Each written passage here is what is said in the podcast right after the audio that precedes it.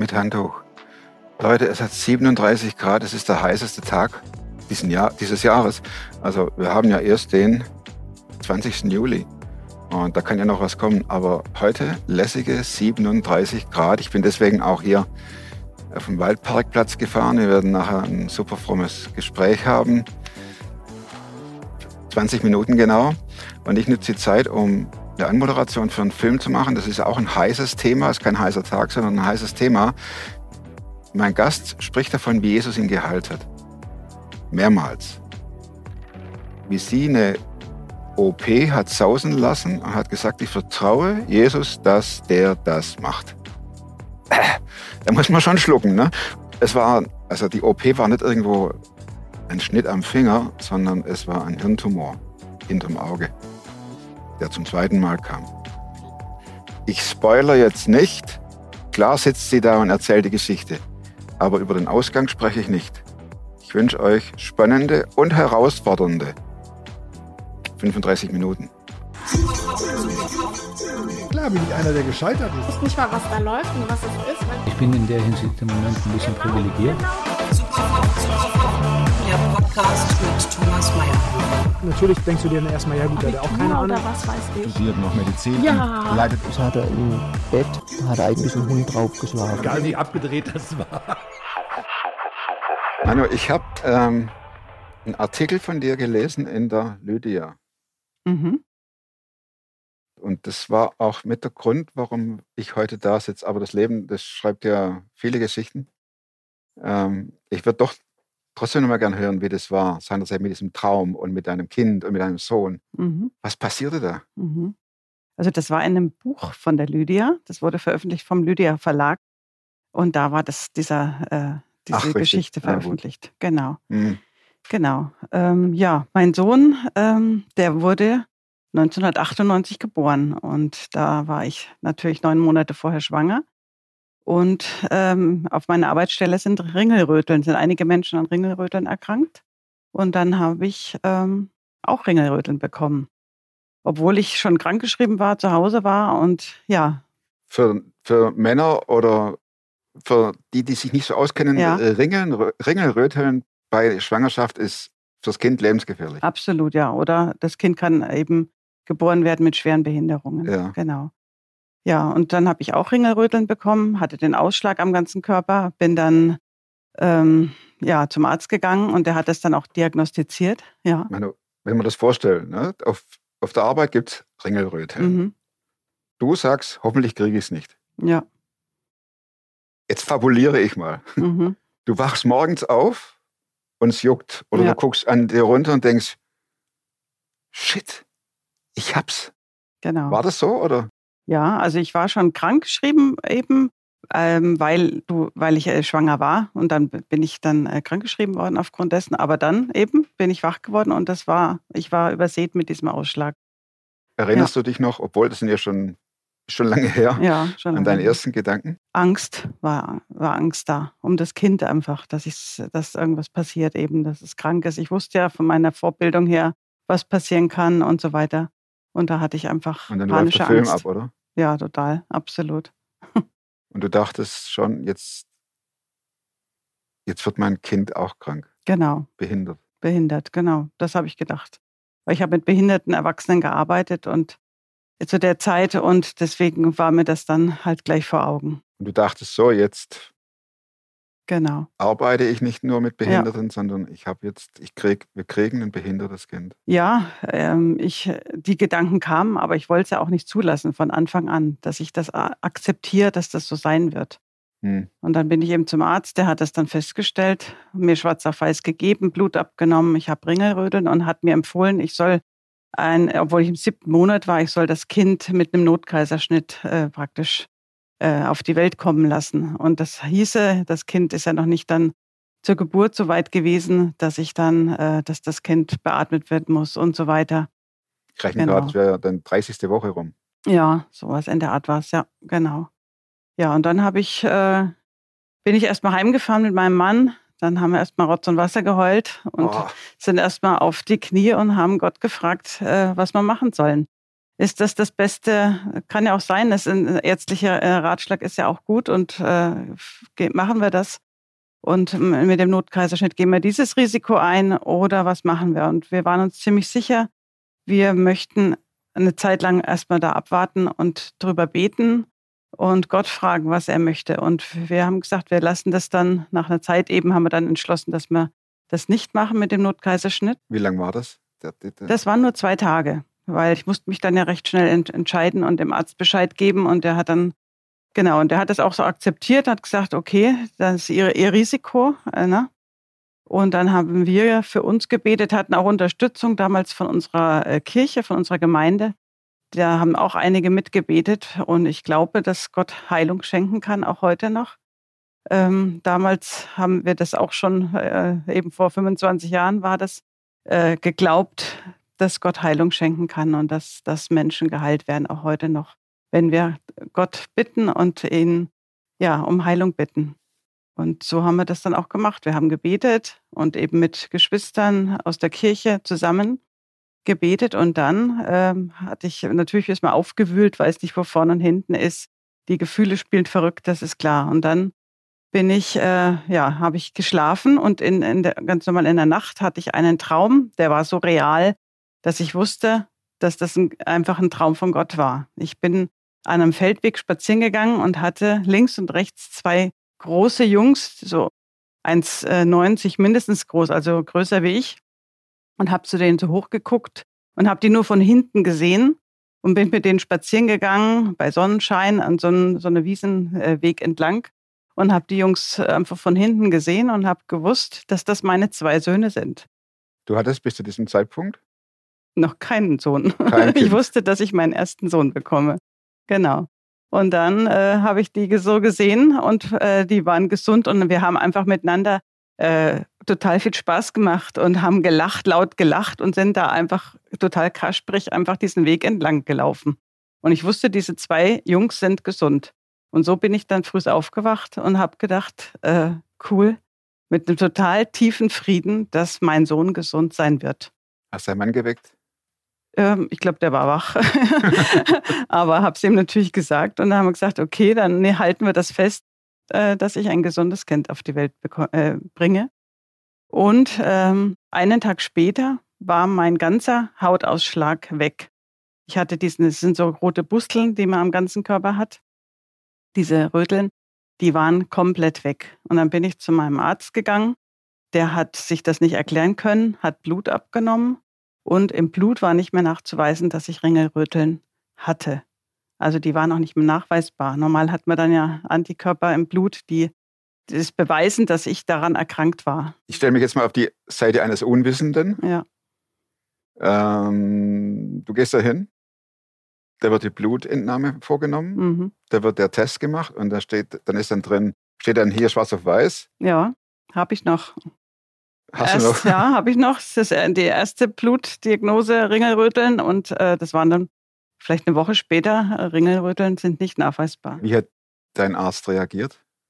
Ja, der war natürlich überrascht. Also medizinisch ist das ja nicht erklärbar. Ne? Also selbst wenn jetzt der Ausschlag schneller weggegangen wäre, wäre es ja im Blut nachweisbar gewesen, dass ich die Ringelröteln hatte.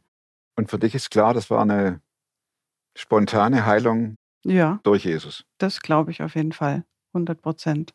Ja. Genau. Wenn du das jemand erzählst, der jetzt mit dem Glauben nicht so viel am Hut hat, mhm.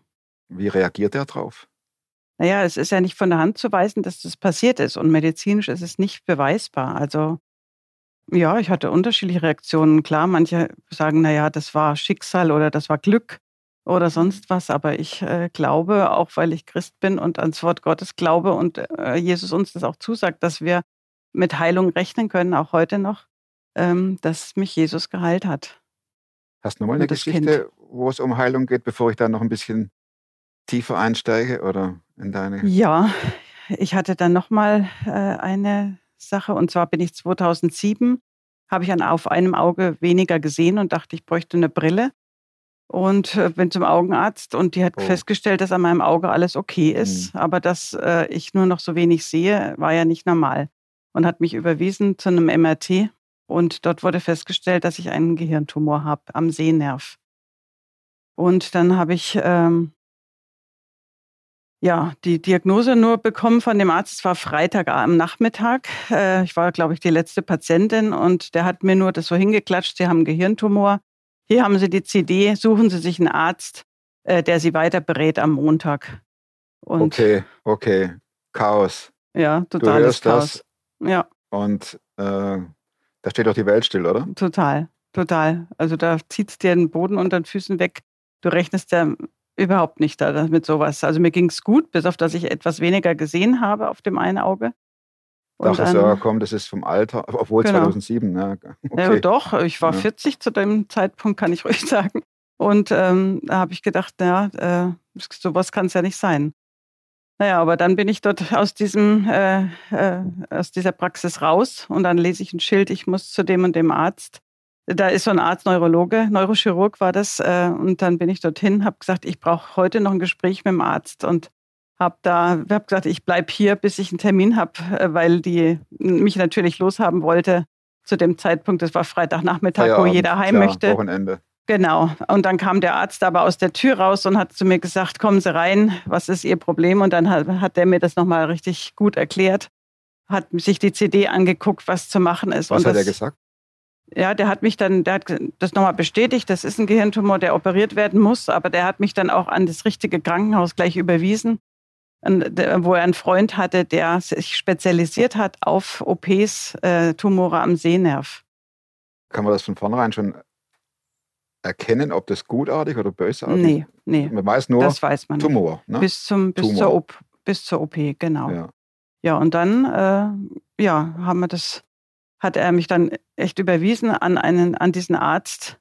Und äh, zudem hatte ich dann eine Woche später einen Termin bei dem und saß bei dem dann in der Praxis drinne und da sagte der zu mir, in, im Krankenhaus war das schon, es ist ganz komisch, äh, warum Sie hier sitzen. Eigentlich behandle ich nur Privatpatienten und ich habe eine Warteliste von einem halben Jahr. Ich weiß gar nicht, wie Sie jetzt hier reingerutscht sind, einen Termin bei mir bekommen haben und bei mir jetzt hier in der Praxis sitzen. Und dann habe ich den bei diesem Arzt, dann hat er gesagt, aber Sie sind mir so sympathisch, äh, bleiben Sie halt hier. Ähm, ich gucke mir das an. Und dann hat er sich das angeguckt, dachte, ja, wir müssen operieren. Und dann wurde der Tumor entfernt, war gutartig. Und ähm, damit war das eigentlich, ich bin zwar auf einem Auge blind, fast ganz blind, aber das, das war für mich dann soweit erledigt und habe gesagt, okay, der, der Arzt, äh, ja, den hat Gott mir geschickt. ähm, und äh, ja, ich äh, habe das überstanden. Und 2017 ähm, 17 bin ich dann Das ist ja vor fünf Jahren. ja, genau, vor fünf Jahren. Ich musste dann zur, regelmäßig zur Kontrolle, ja, hier einmal im Jahr. Äh, vor fünf Jahren war ich wieder zur Kontrolle und da war der Tumor wieder da, ist nachgewachsen an derselben Stelle. Und dann habe ich äh, mir Dumme gesagt, Frage, geht man dann schon etwas lockerer damit um? man geht lockerer damit um, ja. Es schockt einen nicht mehr ganz so Mhm. doll, also aber es ist Boden trotzdem ein Schock. Füßen, sondern Ja, aber es ist trotzdem ein Schock. Ich meine, man hat äh, noch Kinder und Familie und es geht einem dann ja sofort alles durch den Kopf. Wie wird's? Wenn du nicht mehr bist und so weiter. Ich meine, diese Gedanken kommen ja so automatisch, ne? Hm. Genau. Ja, und dann bin ich ähm, wieder vor dem gestanden, was mache ich? Lasse ich mich wieder operieren? Es ist ja gut, dass wir Ärzte haben und so ein äh, Land leben, wo man das in Anspruch nehmen kann. Aber mir war es ganz tief in meinem Herzen drin, dass ich äh, das diesmal nicht mache und darauf vertraue, dass Gott mich heilt.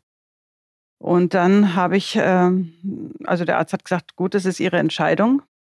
Du sagtest keine Ja. OP. Nee, keine OP. Ich bleib da. Musstest du begründen, warum? Oder? Nee, nee, das nicht. Der hat das akzeptiert. Er hat gesagt, das ist ihr Risiko, wenn sie das nicht machen. Und dann habe ich wieder mir auch Hilfe geholt, muss ich sagen. Das habe ich auch gebraucht von anderen Menschen, von Freunden, von Geschwistern. Äh, Ich habe damals in der Theatergruppe gespielt. Die haben mich ganz stark unterstützt äh, von einem Haus, von einer Hausgruppe, die für mich mitgebetet haben. Und ich habe das einfach nicht akzeptiert in meinem Leben, dass wieder so eine Krankheit auf, äh, auf mich so reinprasselt. Und ich habe mich draufgestellt aufs Wort Gottes und habe gesagt, ich möchte geheilt werden. Ich habe das schon so oft erlebt, Gott kann das machen und kann heilen. Ja, und so gingen die drei Monate rum. Das waren keine einfachen drei Monate natürlich, weil du ja jeden Tag einfach mit diesen Gedanken, deine Seele spielt verrückt, äh, du weißt nicht, wo vorne und hinten ist, dich immer mit dem auseinandersetzen musst und irgendwo deinen Glauben immer wieder aufrechthalten musst. Da gab es doch auch Zweifel, oder? Absolut, ja. regelmäßig. Abgründe, die sich auftun Ja. und du denkst, wie bescheuert bin ich, Ja, dass ich das aushalte jetzt hier. Also Ja. die, die Spannung aushalten, das meine ich. ja, ähm, genau. Aber ich habe gesagt, ich äh, möchte äh, wirklich Gott bitten, dass er mich heilt. Und nach drei Monaten sollte ich wieder zu einem Kontroll-MRT. Und da bin ich dorthin gegangen wieder zu dem Arzt und der äh, machte dann die Aufnahme. Ich meine, da zittert man währenddessen, man ist aufgeregt. Du weißt ja nicht, jetzt kommt wieder irgendeine Diagnose. Natürlich will man vertrauen Klar. und hoffen, dass das das Richtige ist. Ne? Auf jeden Fall ähm, sagt er mir dann, guckt er nur in diesen Monitor rein und sagt zu mir, äh, was haben Sie getan? Was haben Sie die letzten drei Monate getan? Und ich so, Gott, ich weiß nicht, was habe ich denn getan? Ich- Nichts, ich habe ganz normal gelebt. Ne? Welche Medikamente haben Sie heimlich genommen? Ich gesagt, ich habe überhaupt keine Medikamente genommen. Sie haben mir nichts verschrieben. Ich habe auch nichts genommen von mir aus. Ne? Er ist nicht mehr da. er ist nicht mehr da. Schaute immer links die Aufnahme und rechts die Aufnahme. Ihr Tumor ist nicht mehr da, sagte er dann nur. Und ähm, ja, ich war halt natürlich total happy und begeistert und äh, ja, hat er mich gefragt eben, ja, was haben Sie getan? Und dann habe ich zu ihm das gesagt. Ich habe gebetet, dass Jesus mich heilt und diesen Tumor wegnimmt. Und dann ja, war er auch sprachlos, der Arzt, und konnte sich das medizinisch nicht erklären und sagte, ja, man muss ja eben ein bisschen Glück im Leben haben. Sagte er. Er sagte er, ja. Mhm. Ich sagte, naja, Glück ist es nicht. Ich glaube, dass Mein das Glück Gott hat einen gemacht Namen. hat. Jawohl. genau, ja. Und das war so mein zweite, äh, äh, ja, ich habe mehrere Sachen erlebt, aber das war nochmal. Gehst du noch zum Arzt Großes. generell, wenn du was hast? Oder? Ja, natürlich. Gott hat die Ärzte gemacht und die sind uns auch zum Segen, auf jeden Fall. Ich treffe viele Leute. Mhm. Vor kurzem sprach ich mit jemand, der schwer krank ist. Mhm. Und derjenige hatte Besuch von Christen, Mhm. die ihm sagten, Jesus heilt. Mhm. Du musst das und das und das und das. Mhm. Er hat sich darauf eingelassen. Mhm. Es passierte nichts. Mhm. Sein Glaube wurde erschüttert, Mhm. weil er dachte, ich glaube falsch. Vielleicht gibt es ihn gar nicht. Mhm. Was sagst du den Leuten? Mhm. Ne, also das, ähm, Ja, das kriege ich ja mit so. ja. Auch aus, wir haben ja auch Krankheit in der Ja. Familie und, Ja. und Herausforderungen, wo, man, wo, wo du an der Schwelle stehst. Ja, ja.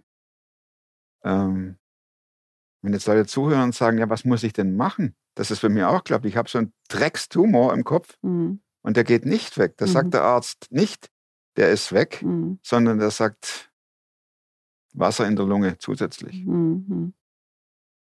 Ja, Ich habe gerade so einen Mensch vor Augen. ja, ja. Liebe Frau, Ich muss dazu sagen, äh, ich und mit meinem Mann zusammen, wir beten auch für ganz viele Menschen äh, um Heilung. Und wir sehen, dass Menschen geheilt werden und nicht geheilt werden. Mhm. Wir haben Menschen sterben sehen, für die wir von ganzem Herzen mit all unserem Glauben und auch diese Person, ähm, äh, wo wir für den eingestanden sind und, und gebetet haben. Aber ich, wir können das nur tun und unseren Glauben zur Verfügung, Gott zur Verfügung stellen. Aber letztendlich ist es immer noch, Gott ist immer noch Gott. Und das müssen wir respektieren. Auch wenn ganz viel Fragen, ganz viel, ja, nicht zu erklären ist. Man kann es nicht erklären, warum es passiert und, und, und nicht passiert. Und äh, Hm. ich weigere mich da auch, äh, die Menschen zu verurteilen. Äh, da ist man ja auch ganz schnell oft in christlichen Kreisen, die Menschen dann zu verurteilen, wenn jemand krank ist, äh, du lebst so nicht richtig, du machst das nicht richtig, du glaubst nicht richtig oder sonst ist das irgendwas. schrecklich? Ist schrecklich, das ist total schrecklich. Das ist absolut Das ist das Schlimmste, was es gibt, Ja, mit diesen Menschen zu machen. Weil es gibt kein, kein Geheimrezept, es gibt kein einheitliches Rezept. Wenn du das und das machst, dann, dann wirst du gesund. Das funktioniert nicht. Aber ich kann nur meinen Glauben zur Verfügung stellen. Ich kann äh, versuchen, einfach meinen Glauben zu geben für jemand anders auch, für ihn einzustehen, ihn zu unterstützen, zu helfen. Und natürlich muss die Person, die krank ist, selber aktiv werden, auch zum im Beispiel. Wort Gottes in, in, in Glauben aufbauen, im Wort Gottes lesen, was sagt Jesus oder Gott über Heilung? Das war das, wo ich mich immer hochgezogen habe, wo ich ähm, mich einfach nur die, äh, einfach so damit beschäftigt habe, dass einfach, dass mein Glaube stabil bleibt. Ich habe ganz viel Musik gehört, ich habe Lobpreis gehört, äh, so an, also so äh, Lieder, die, die, die Gott groß machen einfach. Das, das hat mir persönlich gut getan. Ne? Du sagtest gerade in den drei Monaten mit dem Ja. äh, Tumor, das wäre eine schreckliche Zeit gewesen. Mhm. Also gab es definitiv auch Zweifel, trotz Ja. Musik, trotz Bibel, Ja, trotz Zwiesprache mit Gott. ja, ja. Kam da nicht manchmal der Moment, dass du sagtest, ich, ich glaube, ich zweifle zu viel der Macht, Gott lässt das nicht zu? Natürlich. Man denkt immer mal, äh, es ist zu wenig Glaube, man hat zu wenig Glaube. Natürlich zweifelt man. Stresst das nicht? Absolut. Das war, ist eine ganz anstrengende Zeit gewesen und das stresst furchtbar. Eben, du, du machst dir Gedanken, dein, deine Gedanken, deine Seele spielt ja verrückt. Die, die beschäftigt sich damit Sachen. Wie bereitest du das vor, dass deine Familie auch weiter ohne dich leben kann? Was unternimmst du noch, bis du stirbst? Äh, Die Gedanken hast du dazu auch. Natürlich, natürlich. Ja, so natürlich ist das ja nicht, wenn Ja. man manche Leute hört, die sagen, stehe im Glauben dahin und äh, nimm das an Ja. und es wird. Aber wie- soll das gehen? hm.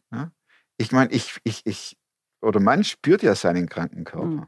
Ja. Man hört ja auch rein. Ja, Sicher inter interpretiert man oft falsch, ja, ne? aber man ist ja auch Mensch mit einer Seele und mit Gefühlen und mit Ängsten.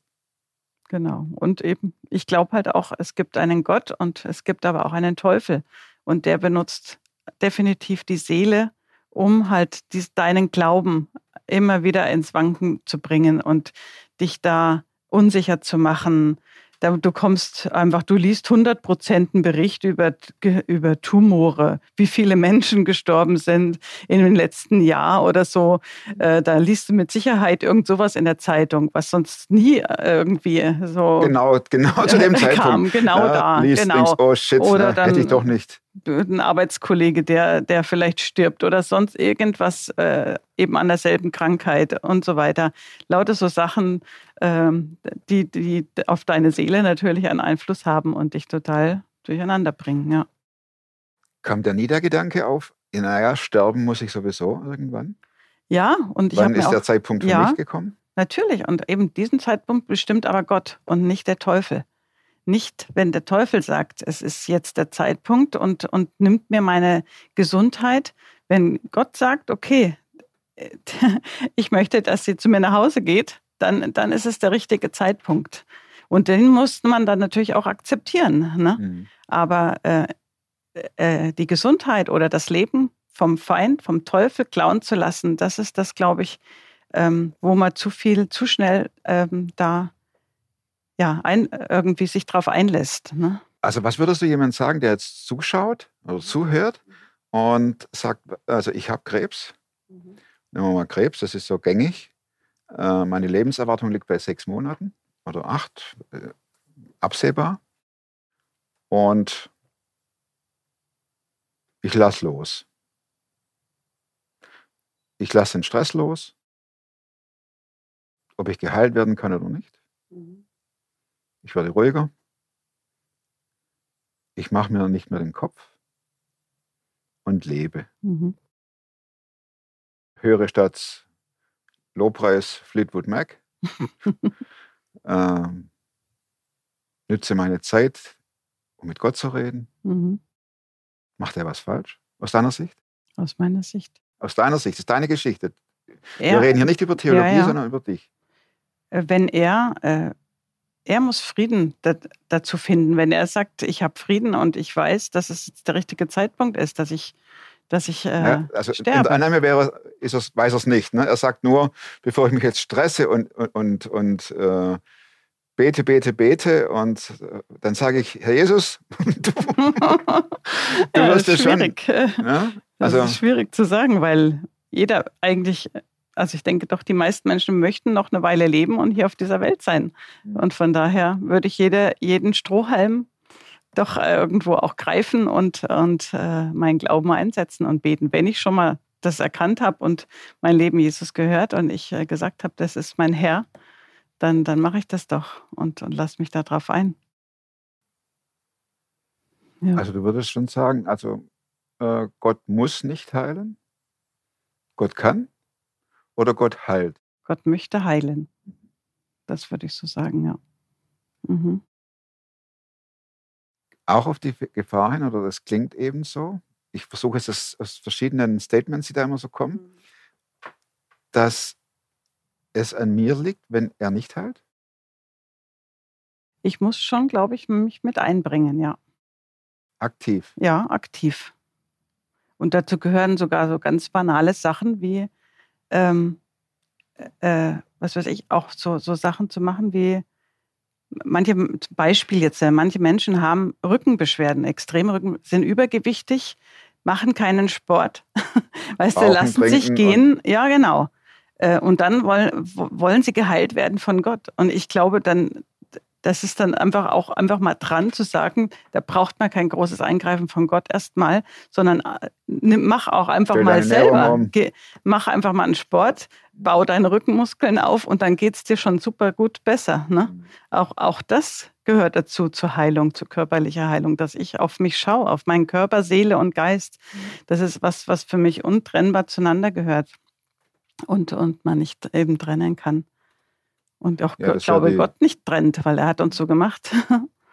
ja, auch, dass es meiner Seele gut geht. Oftmals sind ja auch seelische äh, Sachen einfach Grund, dass körperlich dann äh, eine Krankheit hervorkommt. Ne?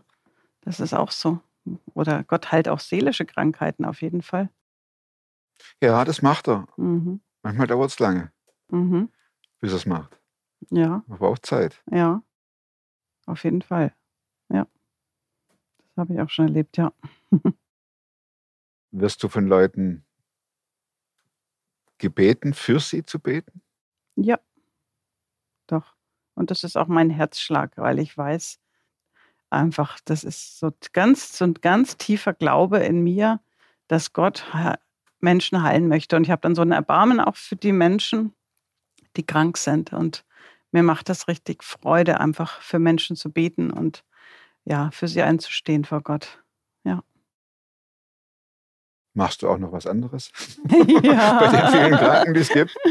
Ja, nee, also ich kann das ja nur in meinem Rahmen machen oder in der Kirchengemeinde oder wo sich das so ergibt. Ich renne jetzt nicht durch die Stadt und sage, wer ist krank. Gibt's auch. Ja, muss man, ist nicht jetzt so meine Art, äh, aber wie, wie es sich ergibt oder ich denke immer, Gott schickt mir schon die richtigen Menschen, für die ich beten kann. Genau. ja. Wie schaust du nach vorne? Mit einem geheilten Tumor, mit einem Traum, der dir zwei Jungs zeigte, die heute tatsächlich auch da sind. Ja, stimmt. Der zweite ist dann noch gekommen. War ja klar von vornherein, es ist wieder ein, ein Sohn. Ne? Muss ja, wenn der Traum. Ja, ne? ja, vielleicht noch das zu Ende zu bringen. Äh, ich habe diesen Traum dann wirklich erlebt. Und eben deswegen habe ich den, diese Geschichte dann auch in dieses Buch geschrieben, weil ich dann vor sieben Jahren war das jetzt, ähm, mit meinen Jungs genau auf diesem Wiesenweg unterwegs war und ich habe diesen Traum in echt erlebt. Das war doch der Flash, oder? Das war, da hat es mir, mir auch im Positiven die Füße weggezogen. Vollkommen weggezogen. Ich war mit denen unterwegs und wir haben rumgeblödelt. Wir lachen halt wirklich immer sehr gerne zusammen. Und dann sehe ich die zwei von hinten und bei dem großen, diesen dunkelbraun gebrannten dicken Nacken mit seinen Ohren und diesen kurz geschorenen Haaren, so wie er einfach dann ausgesehen hat und wie ich den im Traum gesehen habe. Und das war halt einfach krass und so, sage ich mir. Das kann ich mir nicht alles ausdenken. Nee, nee. Gut, man kann alle, also, aber absolut glaubwürdig. Ja. Meine, wenn man solche Erfahrungen macht, wenn Gott einem so den Vorhang öffnet, einen Traum, und man sieht zwei Jungs und das ist auch noch der und Jahre später rennt man tatsächlich an dieser Stelle vorbei. Ja. Wer ist Gott für dich? Gott ist für mich mein Wegbegleiter, mein Freund, mein Erretter. Er ist der Sohn Gottes, den ich einfach wie eben wie ein Freund begegnen kann, aber auch in in der Ehrfurcht, weil er der Sohn Gottes ist und eben Gott auch ist. Jesus ist mein, mein Retter, genau. ja. Vielen Dank. Sehr eindrucksvoll. Eindrücklich. Gerne. Ich habe noch mal eine vier Schlussfragen. Ja. Fangen wir mal ganz, ganz sanft an. Und dann- Guck mal, wir sind schon bei 30 Minuten, gell? Wow. Ratze, patze. äh, Gibt es ein Buch, das du nicht nur einmal gelesen hast? Ja, Und wenn ja, warum? das habe ich mitgebracht. Der Schrei der Wildgänse. Kannst du mal eine Kamera reinhalten? Ja, gerne. Gut, jawohl. Genau. Wunderbar, dann brauche ich nicht googeln. Amazonen. Genau. Und zwar ist es ein Buch, ähm, was mir sehr geholfen hat, ähm, mit Religion und Tradition, die sich in Kirchen, auch in Freikirchen versteckt, ähm, ja, aufzuräumen oder für mich irgendwo auch abzuhaken, wo ich sage, ich liege nicht so verkehrt mit meinen, mit meinen Überzeugungen, mit meinen Eindrücken. Und da hat mir das Buch sehr geholfen. Ähm, ja, äh, das sind so Kurzgeschichten, die davon berichten. Aufbrechen zu einem freien Leben in Christus jenseits von Religion und Tradition, weil ganz viel Religion und Tradition in unseren Kirchen und Gemeinden ist. Und Das- das, wahre, echte Mhm. ähm, Christsein äh, was anderes ist und das, was auch in der Bibel steht, wie Gemeinde zu sein hat. Die, dass, dass es oft, ja, äh, oder manchmal in Gemeinden einfach überhaupt nicht mehr es Erschüttert darum geht, Mhm. ja, um das Eigentliche, was, was Jesus sich vorgestellt Hast du das hat. gelesen? Das habe ich zweimal gelesen, ja. Genau. Schrei der Wildgänse. Der Schrei der Wildgänse, ja. Jetzt bin ich gespannt. Aufbauend auf diesem Buch Schrei der Wildgänse. Ja. Wozu kannst du heute leichter Nein sagen als noch vor, vor ein paar Jahren? Zu Erwartungen und Dingen, die Menschen von mir fordern und die eigentlich Gott nicht möchte. Zum Beispiel? Irgendwelche Sachen, die gemacht werden müssen. Ich bin so jemand, die schlecht Nein sagen kann. Äh, Weil du sagst, dass die Gott nicht will oder die Gott nicht erwartet. die Gott, ja, aber ich glaube, es sind einige Sachen, die in, zum Beispiel auch in Kirchen laufen, weil jemand sagt, das muss gemacht werden. Dann tun sich ein paar Christen dann zusammenfinden und äh, aus schlechtem Gewissen dem helfen. Und das sind eigentlich Sachen, die Gott gar nicht durchziehen will. Und wenn wir nicht uns zur Verfügung stellen würden, aus schlechtem Gewissen, wird das, würden so Sachen gar nicht zustande kommen. Das ist aber konfliktbeladen, wenn man dann auftritt und sagt, halt, Ja, nee, ich sage dann einfach, ja, das stößt man an, wenn man sagt, nee, ich glaube, das ist für mich jetzt nicht dran. Auf jeden Fall. Das ist nicht so einfach.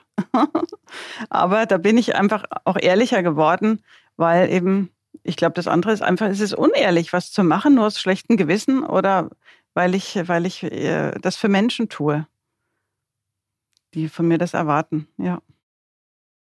dritte Frage. Welche Überzeugungen, Verhaltensweisen und oder Gewohnheiten, die du dir in, dieser, in diesem Zeitraum angeeignet hast, ja. äh, haben dein Leben definitiv verbessert? dass ich Entscheidungen treffe und die dann auch durchziehe. Dass ich die dann umsetze und nicht nur drüber rede. Ich habe sich eine Zeit lang in meinem Leben gemacht, dass ich äh, so, also eigentlich Sachen entsch- entschieden habe und die dann aber nicht umgesetzt habe. Ich bin konsequenter geworden in der Umsetzung von Sachen. Auch da wieder die Frage, ob das auch dann, das ist ja nicht einfach, weil man stößt an und ist nicht gleichförmig. Nee, das stimmt. Das bin ich nicht. War ich noch nie. Letzte Frage. Ja. Mir ist es nicht gleichförmig. Plakat. Mein Plakat. Ansbach. Jesus, Jesus, nee, das muss woanders sein, wo, wo an einer schönen großen Straße. Ja, ist gut. Jesus halt dich. Jesus heilt dich, Ausrufezeichen. Ja, bitte. Zwei oder drei. Jo, ihr könnt ja in den Kommentaren schreiben, wie ihr das seht, wie ihr das praktiziert. Würde mich freuen. Oder ihr schreibt eine Mail info at superfromtv. Und nächste Woche gibt es einen neuen Film. Ich weiß nicht, wann dieser Film rauskommt, den wir jetzt gerade drehen. Und wann der Film rauskommt mit Mano, die über ihre Heilung spricht. Ich weiß nur eins, 37 Grad. Und ich hoffe, dass das nächste Woche nicht mehr ganz so heiß ist nächsten Montag, neuer Film. Und bis dahin, bleibt oder werdet super fromm. Super fromm. bleibt oder werdet super fromm. Macht's gut. Und tschüss.